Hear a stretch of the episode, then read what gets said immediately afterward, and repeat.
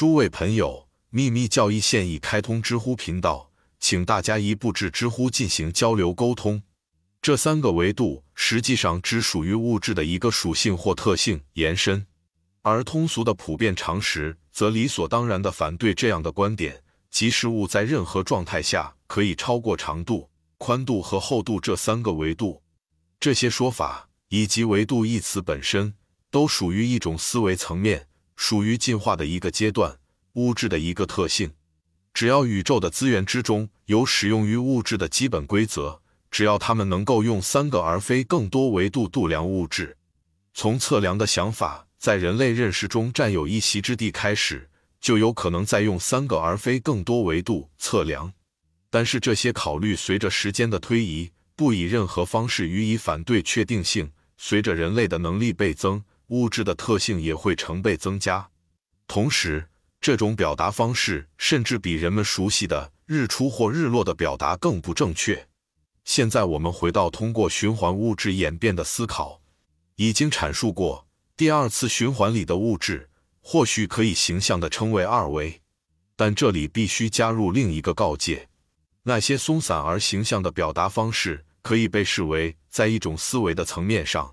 正如我们刚刚所看到的，是与人的第二感知能力或感觉相对应的物质的第二特征。但这两个相互联系的进化程度，关系到一个单独循环之中正在进行的进程。本性的最基本方面的相续与轮回的连续性有关。如已阐述的，必须与就神秘学意义而言的基本部分的发展阶段有关：火、空气、水、地球。我们只是处于第四次循环中。我们的一系列事态到目前为止暂停。第三循环的意识中心，它注定会发展成我们所熟悉的人类达到了对第三元素水的感知。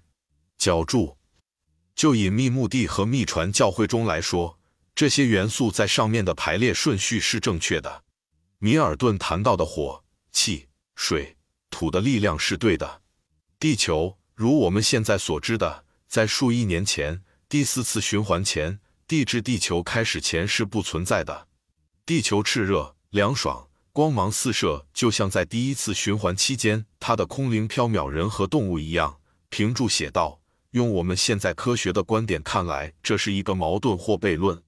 在第二次循环中，明亮、更浓密、更沉重；在第三次循环中，是水汪汪的。如此，这些要素是相反的。”如果我们必须根据地质学家提供给我们的数据构成我们的结论，那么我们会说没有真正的水，甚至在石炭纪期间，我们被告知巨大的碳块以前以散播于大气中的碳酸形式存在，被植物吸收。与此同时，其中很大一部分融入水中。如果是这样的话，我们必须相信构成烟煤、褐煤等植物的所有碳酸。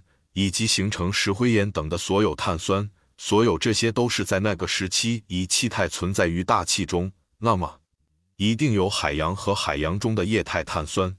但是在石炭纪之前，泥盆纪和支流纪是如何形成的呢？鱼类和软体动物基于那个假设。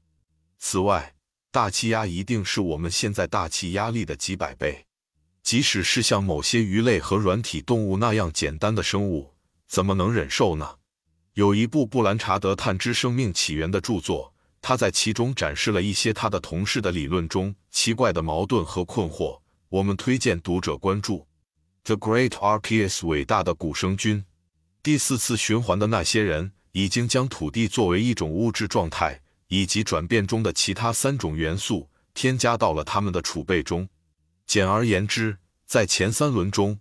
所谓的元素都不是他们现在这样。据我们所知，火可能是纯虚空，创造者和建造者伟大的工作的第一件作品。星光即被似乎自相矛盾的伊利法斯莱维上一秒称为圣灵体，而在下一秒称为 Baphomet。Mendes 雌雄同体山羊剑角柱，角柱。伊莱法斯莱维 Elephas L 俄 V 非常真实的展示了自然界中的一种力量。通过这种力量，一个人能够掌控它，可能会让世界陷入混乱并转变其面貌，因为这是超验魔法的大奥秘。引用伟大西方卡巴拉主义者 Kabbalist 的翻译形式见 A E 的魔法之谜，或许偶尔加上一两个字来说明西方和东方对同一主题的解释之间的差异，我们也许会解释得更好。作者说，伟大的魔法代理人，这种环境和所有穿透性的液体，这种光线从中心或精神的太阳的光辉中分离了出来，由大气的重量和中心吸引力的力量决定。星体之光，这个电磁谜，这个生机勃勃和发光的热量，是以在古代遗迹上那缠绕两根圆柱周围的伊西斯 （Isis） 的腰带为代表，在古代神学中，由蛇吞噬自己的尾巴为代表。谨慎和土星的标志，无限不朽和 Chronos 的象征。时间不是神土星或行星，它是美迪亚的翼龙，是 Caduceus 的双蛇，是创世的诱惑者。但它也是摩西的厚颜无耻的蛇，环绕着 To。最后，它是对外公开的教条主义的魔鬼，实际上是一种未察觉的力量。它不是盲目的。Lov 知道，灵魂必须征服它，才能从地球的枷锁中挣脱出来。如果他们不应该，他们会被同样的力量，那最初产生他们并将返回中央和永恒之火的力量吸收。这个巨大的 RPS 现在已被发现，而且只为一个人发现——费城的 J.W. Kelly 先生。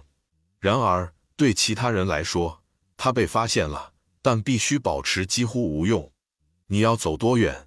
以上所有的都是真实准确的，除了一个错误。我们将在文中进一步解释。伊利法斯莱维 （Eliphas L 和 V） 犯了一个很大的错误，一直用我们称之为的 Axa 表示星光。它到底是什么？将在第二卷的第二部分给出。